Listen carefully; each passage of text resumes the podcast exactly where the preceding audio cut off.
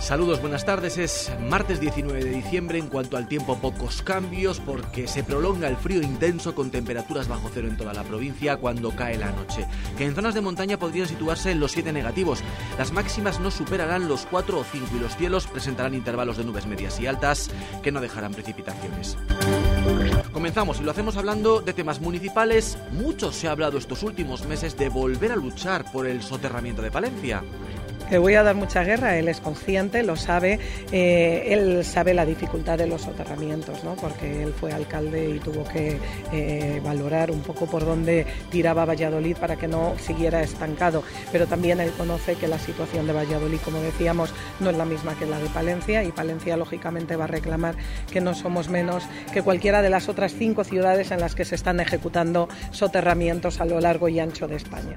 Eran declaraciones de Miriam Andrés, alcaldesa de la ciudad, tras conocerse que Óscar Puente era elegido el ministro para ocupar la cartera de transportes, pero parece que de momento Puente no aboga por financiar los soterramientos pendientes en el país. Dice que en Europa se apuesta por soluciones imaginativas y se convive con las vías del tren. Escuchen. En España hay en torno a 75 operaciones de, integración ferroviaria pendientes.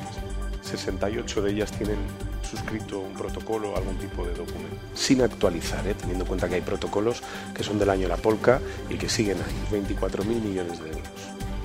Entonces, claro, eh, eh, no sé si somos conscientes de la cifra, ¿no? La, deuda de Adif son 17.000 millones de euros. si tuviéramos que, que, que hacer eso en no sé, 10 años, pues imagínense, tendríamos prácticamente que parar el, crecimiento.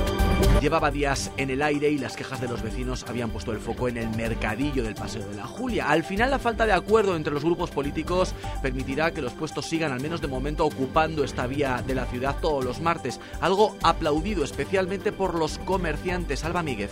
Sí, parece que de momento el mercadillo se va a quedar aquí en el Paseo de la Julia, pese a las quejas de los vecinos.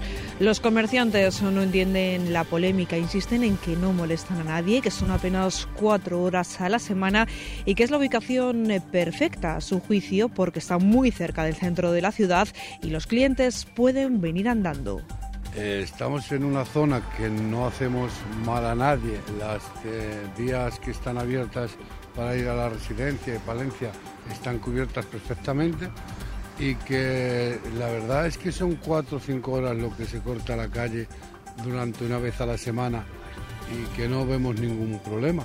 Que hay gente que ha comprado chalés por aquí y tal, gente adinerada o gente como lo quieran llamar o gente pudiente y no nos quieren ver por aquí, que no hubieran comprado aquí el chalet, lo hubieran comprado en el monte y ahí no les ve a nadie. La Asociación Profesional de Justicia para la Guardia Civil ha solicitado una reunión urgente con el subdelegado del Gobierno en Palencia para que se ofrezca una solución eficaz y rápida a las 11 familias de guardias civiles a las que se les ha exigido de inmediato el desalojo de los pabellones del cuartel de Herrera de Pisuerga por la ruina que presenta el tejado de esta edificación. Agustín Leal, portavoz de este colectivo. No es de recibo que se les dé una solución habitacional a 50 o más kilómetros de sus puestos de trabajo, con todo lo que eso conlleva también para la vida laboral de sus parejas y el colegio, la vida educativa eh, de sus hijos. ¿no? Deseamos que se ofrezcan unas soluciones pues, más adecuadas y que se aclare el tiempo que van a durar estas circunstancias, ya que no es lo mismo una reparación de estas instalaciones que puede durar de dos a tres meses como que haya que derribar el edificio. Las noches flamencas del Principal regresan el 27 de enero al 12 de abril. En esta ocasión buscan hacer un homenaje a Manolo Caracol en el 50 aniversario de su fallecimiento con un importante cartel de artistas. Además, de nuevo el ayuntamiento pone a la venta vales de cultura para regalar actuaciones de teatro estas Navidades. Fran Fernández es el concejal de cultura del consistorio de la capital. En esa propuesta de Palencia como un punto de referencia de las artes escénicas de este país, ¿no?